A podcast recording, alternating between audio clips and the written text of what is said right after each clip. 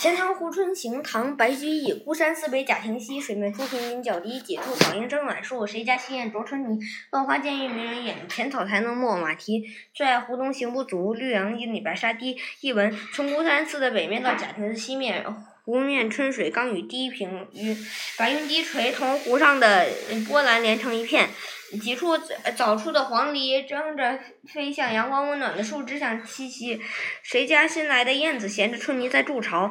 繁而多彩，嗯，缤纷的春花渐渐的要迷住人的眼睛，浅浅的春草刚刚能够遮没马蹄。我最喜爱西湖东边的美景，总观赏不够，尤其是绿色杨柳荫下的白沙堤。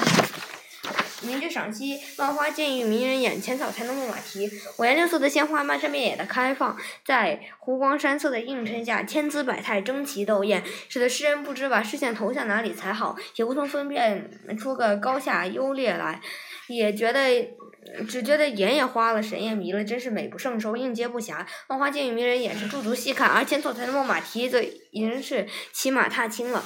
在绿草如茵、繁花似锦的西子湖畔，马蹄在草地上一起一落，时隐时现的情景分外有趣，而故将其写入了诗中。就是这随意随意的一笔，却为全诗增添了多少活泼情趣和现雅致闲情。